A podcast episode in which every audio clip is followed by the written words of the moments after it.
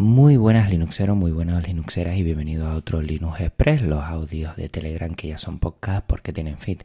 Y estoy aquí de mañanita bien, bien temprano y por eso me oirás con la voz un poquito más baja para no molestar a los vecinos porque estoy grabando y no me da tiempo para hacerlo en otro momento. Espero que el audio quede bien. Lo primero, como siempre, recordar los temas tratados en episodios anteriores y cosas que estoy también cacharreando.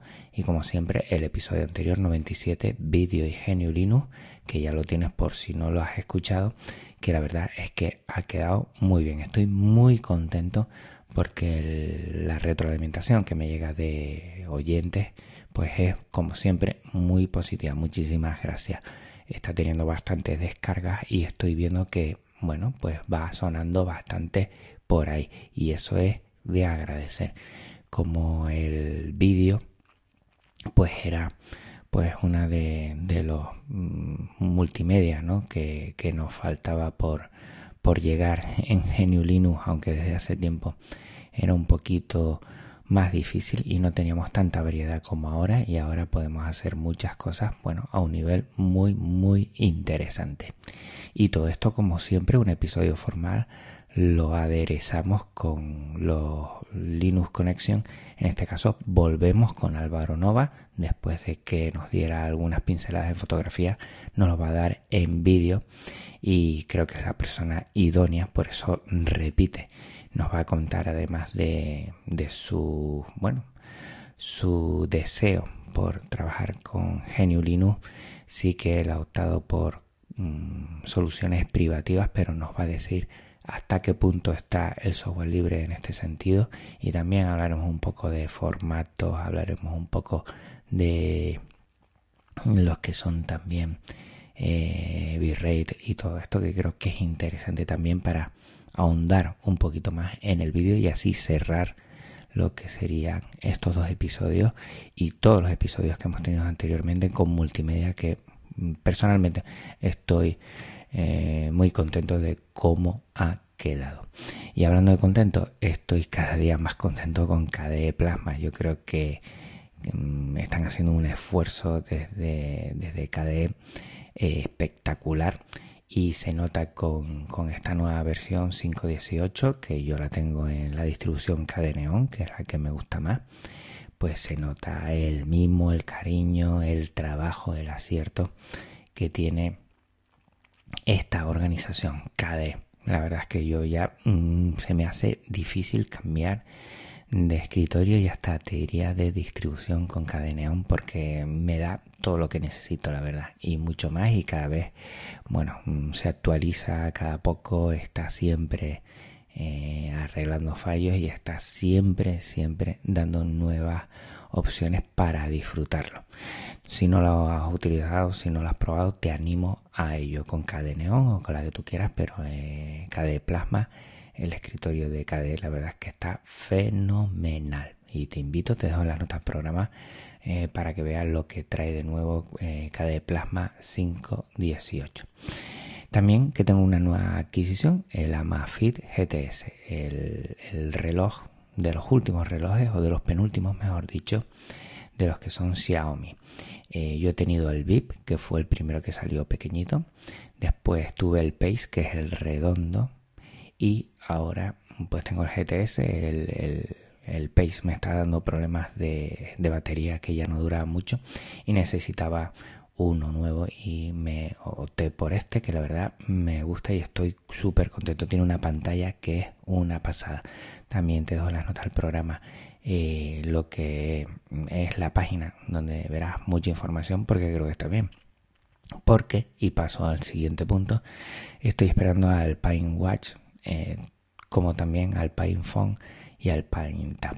Yo creo que los avances que está teniendo Pine 64 en sus dispositivos libres son una pasada y sobre todo la fórmula que ha buscado y ha conseguido, que es, sinceramente, hace unos dispositivos, los ponen en beta, mm, llaman a la comunidad para que pueda trabajar sobre ellos y a partir de ahí termina eh, lo que es el producto. Creo que es algo interesante y yo siempre voy a apostar por todos estos productos de Paint 64 porque creo que lo están haciendo muy bien, que se están abriendo a la comunidad y que están trabajando con software libre y el hardware cada vez mm, pues, pues es más abierto en este sentido con Paint 64. O sea que muy bien. Y hablando de, de cosas abiertas y libres, estoy y sigo RGR con el curso Arduino para colegios para centros. Eh, te voy a dejar mm, que ya lo dejé aquí el kit básico y un formato de curso que quiero realizar, ¿no? Cómo serían los temas dentro del curso para alumnos entre quinto y sexto de primaria y secundaria, que serían a partir de 11 años en adelante, hasta 16 por ahí. Me interesa mucho si tú eres maestro de tecnología o maestra o conoces a alguien que esté interesado en, crear un curso. Hay muchas cosas por internet, pero creo que lo principal es hacer al alumnado protagonista y animarle mucho a que piense, ¿no? Ese pensamiento computacional. No solo, y creo que lo dijo Jorge Lama en su momento, no solo contener los componentes y no solo contener eh, los temas, eh, ya mm, hacemos un, un curso como esto. Yo creo que tenemos que incentivar, animar a que los niños y niñas piensen que eso es lo importante, no solo el cacharreo en sí. O sea que si alguien está interesado, yo mm, si genero un curso para mi colegio, evidentemente lo voy a liberar y si alguien más está interesado en unirse porque lo quiere hacer en su centro porque ya tiene experiencia y quiere unirse, pues perfecto, yo lo liberaré lo más seguro en GitLab y, animo a toda la gente que, que conozca, que sepa, que se anime.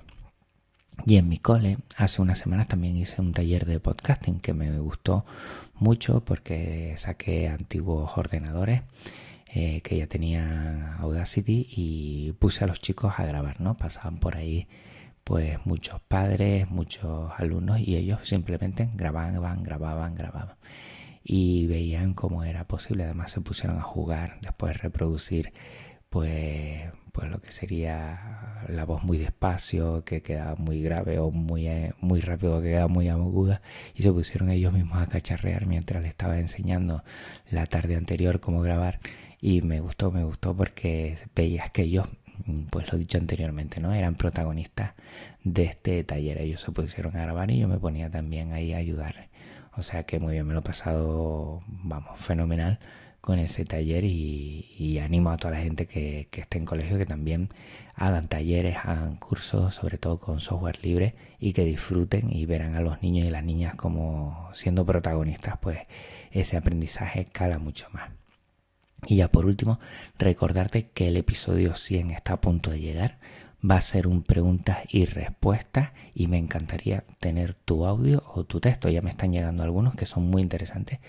Y entre las preguntas, por ejemplo, eh, hay dos que son parecidas que si alguna vez he pensado cambiarme a Windows o a Mac o qué pasaría si me dijeran que cambian mi ordenador por un Mac que decidiría si sí o si no. Pues bueno, estas preguntas y muchas más las voy a responder eh, para el mes de marzo, donde caerá el episodio 100, y te animo a que me envíes la tuya. Si quieres comentarme algo sobre el proyecto Podcast Linux o sobre mí que tenga que ver con el software libre, con mi historia, con lo que, bueno, me ha pasado alguna cosa de esta, pues me la mandas y yo perfectamente la voy a contestar y te lo voy a agradecer, que es la única forma que te voy a pedir que te, bueno, involucres un poquito en, en lo que es este proyecto, ¿no? que me envíes cosas, ya sean comentarios y en este caso para el episodio 100, eh, preguntas para que yo las pueda responder. Pues por mi parte nada más. Recordarte que te dejo en las notas del programa las formas para, para que puedas contactar conmigo. Y nada, y nos vemos dentro de una semana con ese Linux Connection con Álvaro Nova y dentro de dos semanas otra vez aquí en un Linux Express. Un abrazo muy fuerte, Linuxero, un abrazo muy fuerte, Linuxera y hasta otra. Chao.